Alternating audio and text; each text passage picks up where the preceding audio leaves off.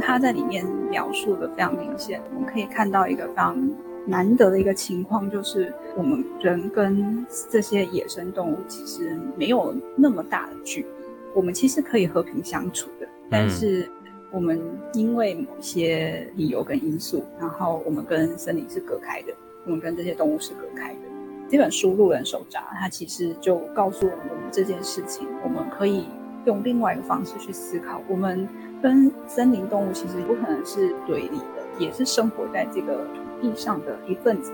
我甚至可以说，他们其实就是我们动物的兄弟姐妹。欢迎光临。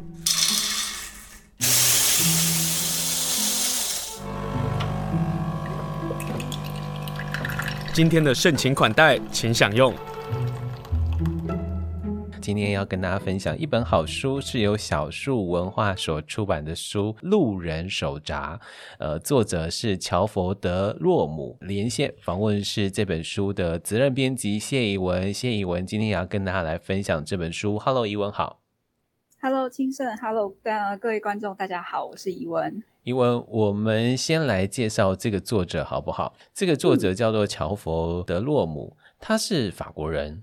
对，他是法国人。然后这一个作者其实蛮特殊的，因为他其实是摄影家，嗯、然后摄影师，然后他也是一个自然观察者，然后保育学家。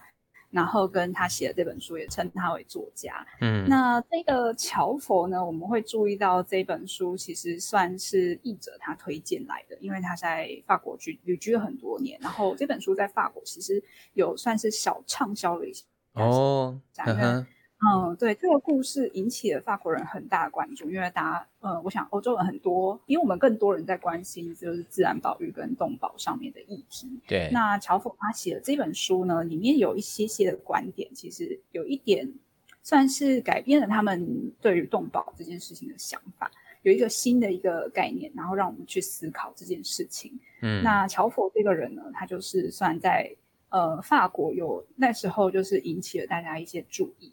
嗯，所以你们就看了这个书，可是看到书不代表就要出版啊。你们看完了之后，嗯、你们自己喜欢的原因是什么？嗯，其实我自己呢，其实算是还蛮关注动保跟保育类的议题的人嘛。哦、那我们就三不五时来聊聊这些话题好了。真的，因为其实像台湾的话，我觉得蛮可惜的是，我们是一个自然多样性非常丰富的一个国家。但是我们其实常常听到的就是，我们有哪一个动物快要灭绝了？对，对，像是石虎啊，然后还有黑熊啊，这些东西算是我们比较呃常听到的，有人在保育的一个物种。对。可是如果像其他的物种，其实我们很少听到。嗯。但是这些东西呢，其实，在台湾是一个非常珍贵的东西。可是我们对于这些动呃，在台湾本地的动植物，其实我们不是很了解。嗯、我自己在看了乔佛德鲁姆这本《路人手札》的时候，其实我回想起来，哎，我们跟鹿的感觉很远哎，不知道为什么。因为我们不会进山林啊，就是、所以就觉得那好像离我们好遥远。当然、嗯，还有一个是梅花鹿之前的几乎消失灭绝，嗯、然后即使它复育之后，嗯、还是跟我们有很大的距离。对，没错，嗯、我就想到说，哎，奇怪，为什么明明台湾有鹿这个东西，鹿这个生物，不管是水鹿或者是梅花鹿，其实，在台湾原本就有这些鹿的生存的一个足迹。可是，我们跟鹿的相处，不管是哪一辈的人，可能在早年纪比较大一点，他们可能会接触到比较多。可是，像到我这样子的一个年纪啊，嗯，我就会觉得说，哎，我跟鹿好像很不熟了。我就会觉得说，哎，台湾对于梅花鹿，像是梅花鹿这个概念，我就会觉得说，我好像必须要到某一些特定的，像是动物园，或者是有一些。呃，在驯养动物的一些场所，他们才有机会看到。可是鹿这个的生物在欧洲其实它是非常常见的，跟他们的生活其实又更近一点点。我就会想说，哎、嗯，为什么台湾没有办法有这样子的一个深刻的一个感受？嗯，于是你就出了这本《路人手札》，然后在描述的作者他有一年他走进了森林，于是他就试着长时间的住在森林里。嗯，对，没错。嗯，呃，其实我一开始看这一个故事的开头的时候呢，我对于乔否这个，他那时候描述的是他在小学的一个生活情境啊。对。然后我一看就想说，哎，这是不是一个需要大人去特殊照顾的小孩？他就是一个特殊儿啦，人群格格不入。对，对，他没有办法适应一般体制内学校的一个生活。嗯，那我也注意到一个蛮有趣的观点，就是在法国他们的体制内啊，就是他们提供很多不同的一个学习的管道。嗯，所以像乔佛他没有办法在体制内跟大家一起学习的状况之下，他可以选择去有一些线上课程，然后也可以给他一些线上课程的认证，让他得到同等学历。这件事情其实我也觉得蛮惊讶。对。对，然后我就想说，嗯，为什么有一个小孩就是 需要可能在当下那个年代啦，可能大家还没有那么关注特殊儿他们的需求，嗯哼，所以他变成是有一点孤单的自己一个人在学习家里面学习，然后靠图书馆，然后跟靠家里的一些书，所以他就呃有一种反而跟自然界非常近的一个感觉，因为他家的附近其实就有森林，对。然后他就说，童年的种种似乎一再告诉他，野外的生活正在等他加入。所以后来他就真的走到这个森林里。嗯、可是走到森林里，总是先会要面对问题是他如何生存。以前我们看一些电影啊，或者看一些书籍啊，往往他走进森林可能就是几天，然后走出来，回到人类的世界，然后再走进去。但他不是哎、欸，嗯、他是整个进去，嗯、然后他。他对你，你可以不跟大家来介绍一下？因为这本书的特殊就是他一个决定与世隔绝，移居森林。嗯、没有错。呃，我其实看到这里的时候，我想到了两本以前大家小时候可能都有看过的书，就一个是《鲁滨逊漂流记》，对，然后另外一个是儿童儿的作品是《十五少年漂流记》。其实他们都是遇到、哦、刚好遇到一些灾难，嗯，所以他们被就是。遗留在某一个荒岛上面，那这件事情其实都非常新。我小时候非常爱看这样类型的故事，所以这个书的作者他不一样的地方式，这个东西是他自己选择的。嗯嗯嗯，我就会想说，为什么其实呃，我们都会有一种心生向往对于自然界的部分，因为像很多人其实都会想说，啊，假日的时候啊，在烦闷的时候会想要去爬山，对，会想要去亲近大自然。我觉得这种东西是一种本能。对，但只是因为我们被有一点被现代的生活所就是迷惑，所以我们常常会忽略掉这样子的一个本能，觉得说哦，快速方便其实才是我们想要的一个生活。可是我们在内心的深处，其实就跟那些动物一样，我们可以感受到那个大自然呼唤的一个场景。对，那乔佛他其实，在小时候就有感受到这样子的一个状况。第一个也是因为他可能跟人群有点格格不入啦，所以会觉得说自然界比较反而比较像是他的另外的家的感觉，比较有归属感。对，对嗯、然后再加上因为他家的附近其实就离森林非常的近，然后他跟大自然亲近，呃，是非常容易的一件事情。可能比起住在、嗯、像像我们住在台北的话，我们会觉得说，哎，你亲近大自然这件事情好像是有一点点遥远的。嗯。对但是他可能就会觉得说，这个东西是他呃从小到大就是非常熟悉的一个环境。那他非常喜欢看那些动物在他的家的院子里面生活的一个场景。他里面就有讲到说，他第一次被吸引到走到森林深处里面去的时候，是因为有一只狐狸。狐狸对狐狸，他就会看那个狐狸，它到底怎么生活在他的院子里面。嗯，然后他就很好奇说，哎，狐狸它。每天来来回回，然后他去了哪里？那森林里面到底有什么样的东西？所以他在某一天，他就偷偷的跟着狐狸到森林深处里面去。我在看这一段的时候，都觉得他爸妈觉得应该会很担心这孩子吧，因为走进森林对于我们来讲，那个未知的世界其实存在的恐惧，因为恐惧我们而不会进去，嗯、因为恐惧我们于是会禁止孩子走进这里头。对，没错。呃，其实这又让我想到一个是，是我觉得他跟爸妈相处，他在书里面并没有提到非常多他跟爸妈之间的相处。不过，嗯、呃，看得出来他爸妈其实不是很赞同他这件事情。有啊，他是文字当中三不五时有提到这样一两行这样，显示他的焦虑。对，就是三不五。对，对，就是没有明确的提到说怎么样，谁说了什么。可是呢，嗯、他就会说。哦，我的家人其实很反对这件事情，他们不懂为什么我要做这件事情。对，对，对，嗯，我觉得也是因为可能家庭上没有办法给他有一个嗯归属感嘛，或者是一个怎么样的一个状况，可能没有办法理解为什么这个小孩会会需要这些自然界的东西，去想要向往这自然界的东西，所以他们有一点冲突，嗯，所以反而会把他推得更远。他就会想说，哦，既然你们不懂我，只有森林才会懂我，只有那些动物朋友才懂我，我就会更向往去住在森林里面的生活。嗯，于是他一开始就背了五十公斤的这个背包，嗯，然后走到森林深处。后来发现啊，这个背包实在太重了，他就放弃了，他就只带一些东西。然后他觉得在森林当中提供了一些的食物。嗯你知道，他就像是动物般的，就吃了这些食物，嗯、然后试图的让自己在这个森林当中可以生存下去。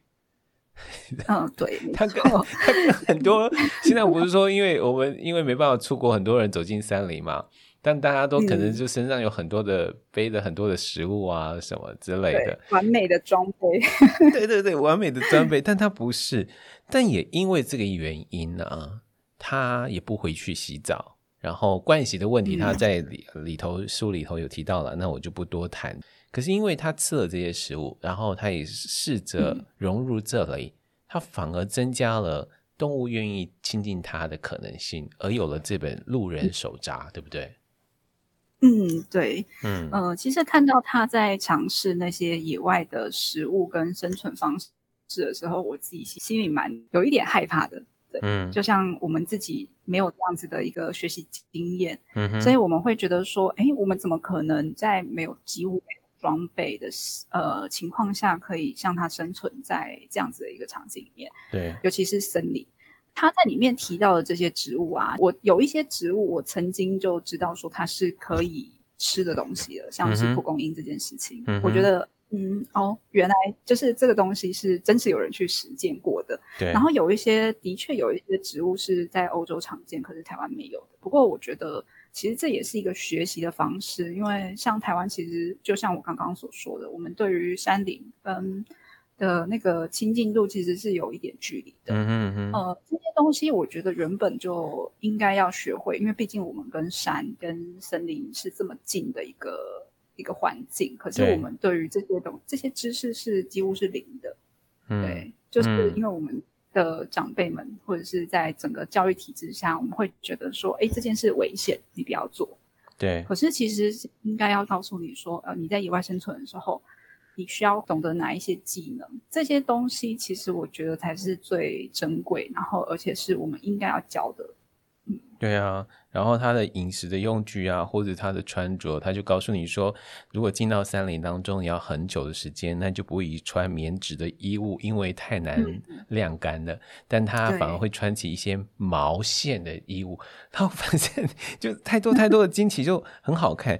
可是真正惊奇以及最好看的呢，就是他跟鹿的感情。当他第一次碰到鹿，他给了名字叫做达达。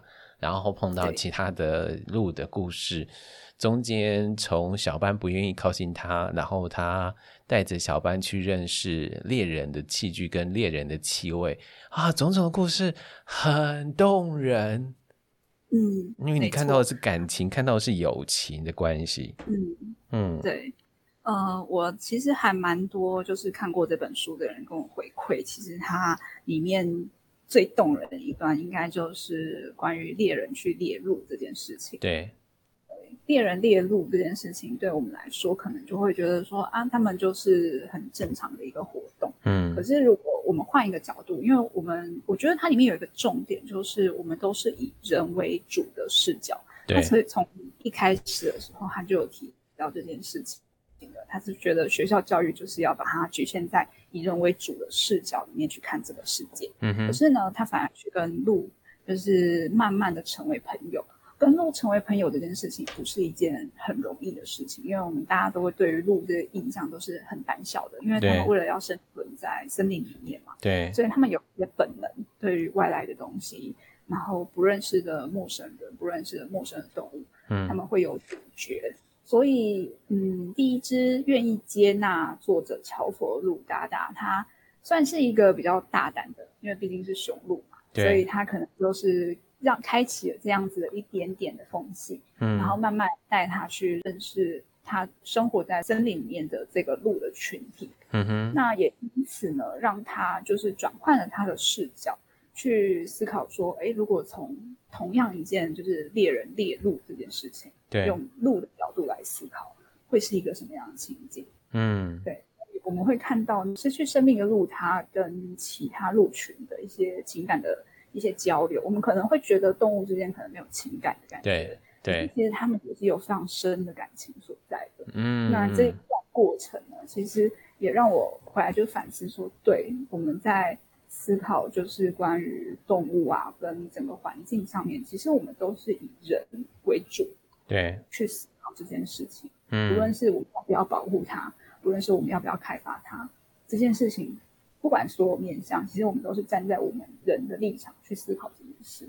嗯嗯，所以你觉得在那个猎人捕杀，然后在。我不能透露太多，对不对？就是好啦，也是可以透露，但我不提名字。然后这样子的话，大家阅读就不会产生阻碍了。就是妈妈还是受伤死去之后，嗯、对于乔佛来讲，他如何去告诉其他的鹿的伙伴，但他却沾上了妈妈的血的味道。其他鹿的反应，嗯、那如何接纳？又从今又发现这个母鹿的小孩。后来能够接受这件事情，又重新回到他们的生活圈中，那里头的所有的那种转折、接纳、包容啊，好好看哦！真的，嗯，你会看到这个东西的情感是非常非常浓烈的。对对对，就算那些路，他没有说出任何一句话。但是你会感受到他们的悲伤，然后感受得到他们对于这件事情的一些看法，嗯，然后也感受得到乔佛跟他们之间的紧密关联。嗯，我在看这本《路人手札》的时候，我才知道哦，鹿它并不算是群体动物哦。嗯，对，这件事情也是让我有一点点惊讶的。对，我本来还觉得说他们应该算是群体动物，可是其实他们算是他在里面形容他就是小群的动物。他们可能在呃夏天天气好的时候，他们会去占地盘，对，然后就是算是比较个体比较分散的一个状况下。然后冬天的时候，因为法国他们住的那个地方会下雪。嗯，所以他们会为了生存，就是有几只鹿会聚在一起成为一个小群，因为他们这样子比较好照顾彼此，然后比较容易去找食物。群体活动的话，对安全性来说也比较高。这本书让我去认识了不一样的我对于鹿的一些印象，嗯，然后让我可以去思考说，哎，原来这些动物其实跟我们想象中是这么的不一样。对啊，当我们开始发现这么的不一样，当我们发现鹿它们其实有得天独厚的呃特殊才能，或者是鹿其实是一个非常聪明的动物的时候，有机会透过这本书《鹿人手札》，能够反思我们自己跟这个森林、跟这个动物的之间的关系啊。今天跟大家介绍是由小树文化所出版的一本，记载了七年。作者乔佛在野地的生活的记录，嗯、很动人的一本书《路人手札》。我对作者感到兴趣，就上网查。哎，他还蛮 Q 的耶，就是 你们书没有附照片嘛？因为现在很多书都不附作者照片了。然后我就很好奇，他到底长得什么什么虎背熊腰啊，或是邋里邋遢啊什么？他根本就是书生的模样哎。嗯，跟想象中很不一样，对不对？很不一样。对，因为那时候，呃，我其实是在看这本书之前，我就已经先查，所以我对于他作者是有一个印象，然后再去阅读这本书的。Oh. 可是我想，很多对，可能很多读者因为没有写，就是直接拿到书就看书了，可能会比较没有那个印象感，会觉得说，哎，一个生活在森林里面七年的人。嗯他应该会长什么样子？应该是要一个体格健壮，要不然怎么可能在那里生活这么久，对不对？对对对，但他就是一个还蛮瘦的法国人，大家可以想象一下，就是法国人的那个真正的骨架不大啦，然后他又戴着眼镜，我看到照片是看戴着眼镜的，然后想说，哦、好像一个鹿哦。你看到呃，我不晓得你有没有看到他跟鹿一起拍照的那个照片？然后、哦、没有，没有，没有。对，他其实可以在上网去查看看，他有一张是跟鹿一起拍照，放真的是像好朋友一样，就揽着他的那样感。对，那如果大家在读这本书，想要对他有一些更深认识的话，其实可以去查一下这个作者，他是真实的照片。呃、嗯，我们在书里面附的都是他拍录的照片啊，嗯，所以没有拍到他本人。我我觉得大家可以有一些些。嗯，还好你们放进去了，因为里头提到的许多的动物啊，你总不免想要看到他们的模样，比如说达达、小觉、小斑啊，这些可爱的动物在山林里头这模样会是什么样子？你读着读着，当他们出现的时候，你也会跟他们有很深厚的感情。讲到了感情呢、啊，我其实对于其中有一段就是他跟小薇的感情，嗯，你知道。哦 哎呦，后面那段好心疼哦！就是当彼此有了深厚感情，嗯、可是乔佛他还是人类嘛，他还是得要回去。嗯、可是当他回去的时候，他开始担心这些鹿会不会被猎人给捕杀了。然后当他再次走到森林里头，然后一直找不到小薇的情况之下，那个焦急在他的文字里呈现出来。然后当小薇出现的时候，哇，那个情绪，嗯。的宣泄，对溃堤，然后我仿佛就在旁边，在那个森林里头看到这两个深厚的情感的动物们，因为人类也是动物嘛，嗯、你就发现其实真的没有那个隔阂哎，对，真的，因为我觉得他在里面描述的非常明显，嗯、我们可以看到一个非常嗯难得的一个情况，就是呃，我们人跟这些野生动物其实没有那么大的距离，对对。我们其实可以和平相处的，但是我们因为某些理由跟因素，然后我们跟森林是隔开的，我们跟这些动物是隔开的。那这本书《路人手札》，它其实就告诉我们这件事情，我们可以用另外一个方式去思考。我们跟森林动物其实不可能是对立的，嗯，我们不可能是因为为了要争取某一些利益而一定要破坏掉它们。可是他们是也是生活在这个土地上的。呃，一份子，我甚至可以说，他们其实就是我们动物动物的兄弟姐妹，嗯，这样的一个概念，嗯。然后乔佛他就是很清楚的告诉我们，他如何去跟这些森林里面的动物去做，呃，有一个最真诚的一个交流。对，而且这个交流啊，不是我们急于要干嘛，反而樵夫必须要花时间等待。因为如果你知道鹿本来就容易被惊吓的动物的时候，你的一举一动都会深受影响。包括他有一天他想要跟一只鹿接近，然后他万万没想到那只鹿正要面临他临盆的这个时候，而在那个时候他又如何自处，他又如何能够让这个母鹿安心，他又做了哪些事情，在这里就。很难得说到，因为 你不可能会碰到这个情况啊。对于野生动物来讲，嗯、生育的时候是最危险的时候，它一定会是不会被你发现的。但他如何在这个时刻，人类怎么做啊？乔佛就做了很棒很棒的示范。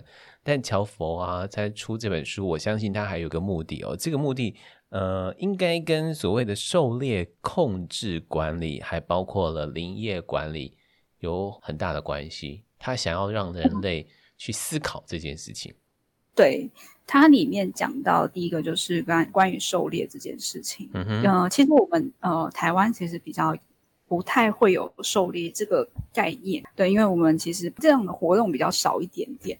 可是我觉得大家应该都有听过，就是为了要控制某一个地区它的某一个生物的数量，对，因为超过了。就会影响到这边的生态，所以我们必须要在某一个时间点，就是开放狩猎，对，然后去去除掉某一某一个数量的某一个群体。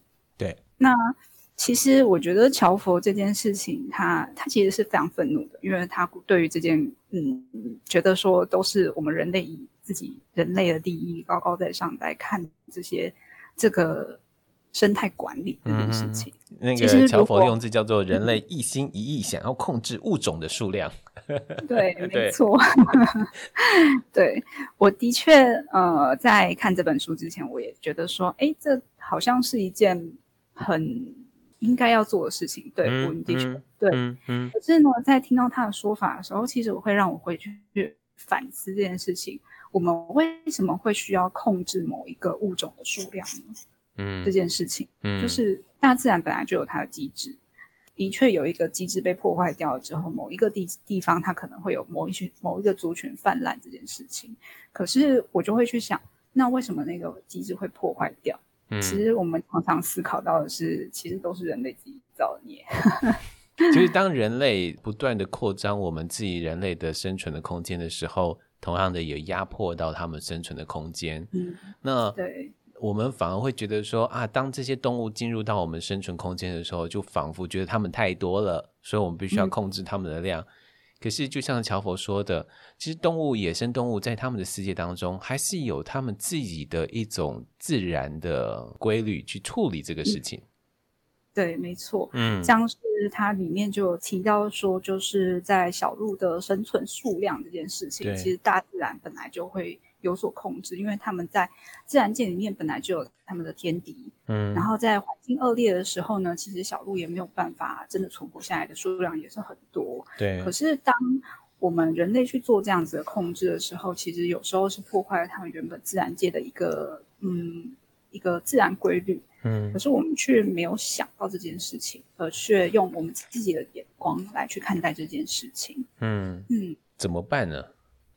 这件事情我自己。一开始看到你所提的反攻的时候，想说哇，好好大的题目，好艰深哦，对，好大的题目哦。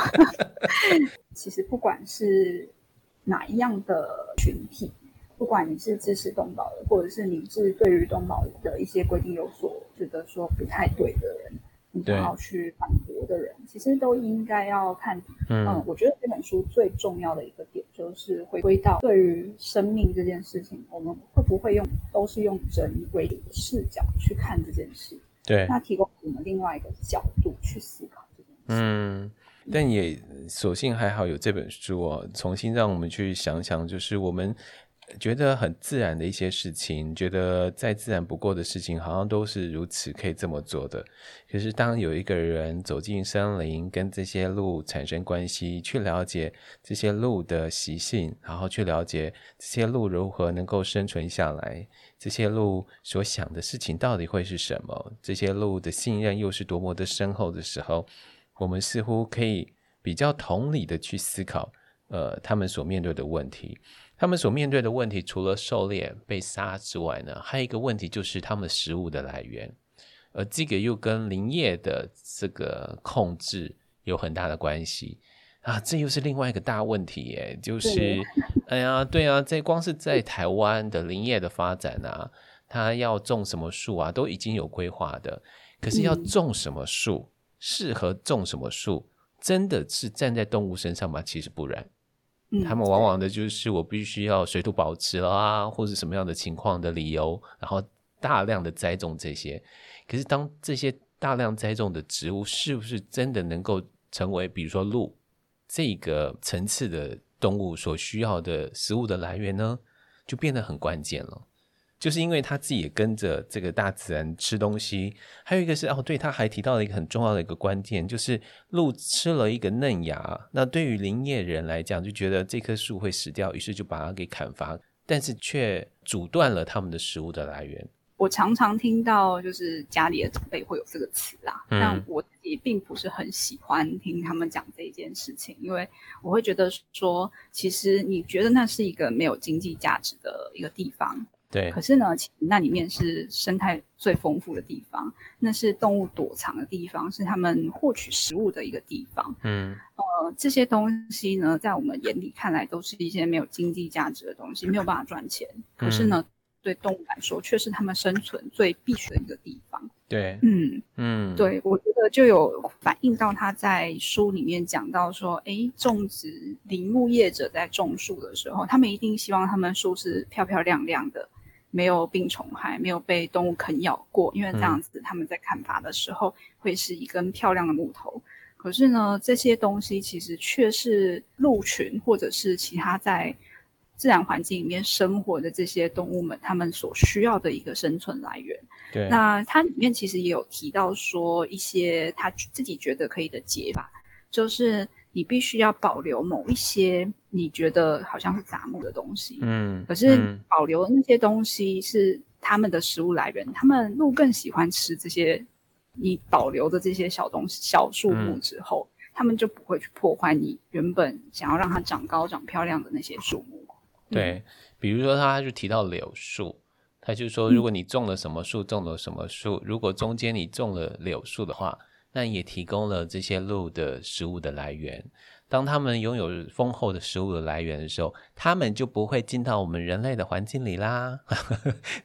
对啊，就是当我们看到有很多的动物走进我们的这个环境里头，就代表他们的食物来源有了匮乏的问题啊。比如说，花莲前阵子就发生，呃，台湾黑熊进到人类的稻田里头。但我有觉得很开心一件事情，就是林务局或者是富里乡农会，就是说，哦，他可能在他的栖息地的食物缺乏了，那他们就决定把这块地，嗯、呃，田地给留下来，这样。那我我觉得，就是当大家去思考动物的问题的时候，嗯、已经开始回头去思考说，那动物真正的需要到底是什么？然后在这里头书当中就提到的关于林业的部分啊，小宝就是说，林务业者这么不尊重森林和林中动物，让他深感失望。他说，森林其实就是树木的群落，里面容纳了各种植物和动物族群。如果打破了它的平衡，居住在其中的族群呢，便会全部遭殃。他说：“森林反映出生命的复杂、神秘、多变的特性。它为林中的居民提供资源、保护、庇荫、慰藉与美感，展现出万物共存的生命的意义。所以，他生活在里头，他从中去发现了大自然的奥秘以及生命的奥秘，于是有了这本很好看的书。那今天跟大家介绍的就是小鹿文化所出版的书。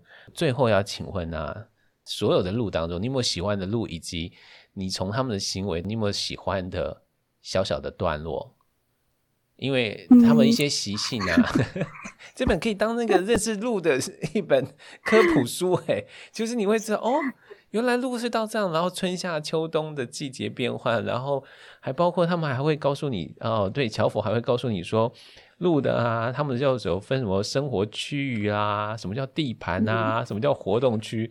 哇，嗯，很好看呢。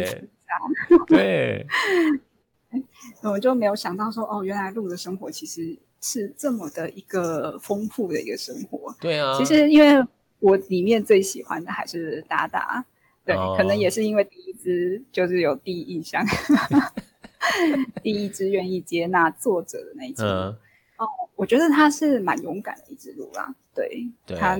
提供了一个管道，让作者去接触他的生活。嗯，那我其实也对于里面有一段是他们在过冬，可是像那些过冬的时候，他们一定会有休息啊，然后大家聚在一起玩的时候，我觉得那一刻，呃，很有印象深刻。嗯，他们不是真的就只是为了生存在那里休息而已，他们还会就是互相打闹啊、玩乐啊。其实你会发现他们的一些灵动性。嗯，对，嗯，对。然后你会发现说，哎，鹿好像就是不是不再只是纸上跟书上面一个好像没有冷冰冰的东西，它是一个温暖的一个东西，它跟我们是很接近的一个东西。嗯嗯，所以我我们透过这本书可以认识鹿，然后我们也透过这本书也在思考现代人侵占森林的种种种的问题。但这本书呢，也有很多很多的照片，这些照片都是乔佛他所拍摄的，反而让我们更亲近这些动物，去思考我们跟动物、跟自然之间的关系到底是什么。呃，这本书还有更可爱的是啊，它有时候会穿插一些印第安人的说法，或者是古谚传说，来呼应我们人类跟大自然的关系，其实是呃牵连的。嗯、呃，我觉得大家在看这本书的时候，一定要仔细的去看他所拍的照片，这些照片都非常非常的珍贵。对，我想有养过动物跟有拍过动物照片的人，应该都很就是知道说你要拍到这么清楚，然后这些动物是直视着你，嗯，然后跟你这么亲近的一个照片，是多么不容易的事情。就连我家的猫都不愿意让我拍呢。我懂，因为我家也有养猫。他们都知道，哎、他们真的不对镜头的耶。他们当你知道你要你要拍照的时候，他们就直接转头了耶，就转头就不理你了耶，真，真是过分跟骄傲的动物。但原来他们认得镜头这件事情。对对对，他说我知道你们人类到底在想什么。同样的鹿也是这样纤细敏感的鹿呢，也有这样的想法。但讲到这个照片啊，路人手札有各式各样的照片了，其中他拍了一个雾的照片，我也觉得很美。那就在森林当中的雾，然后你仿佛觉得前面应该有一个路吧啊。隐隐约约的有一个路吧，或者是前方到底是什么？我们对于森林的认识跟了解实在是太少了，不妨就从这本书《路人手札》来好好来看看一个法国的特殊孩子。我必须强调，当他带着我们走进森林当中，他看到的、他闻到的、他感受到的，还包括情感的部分，到底是如何？在这里非常推荐小树文化出版的这本书《路人手札》，非常谢谢责任编辑跟我们来连线介绍这本好书，谢谢怡文，谢谢。耶。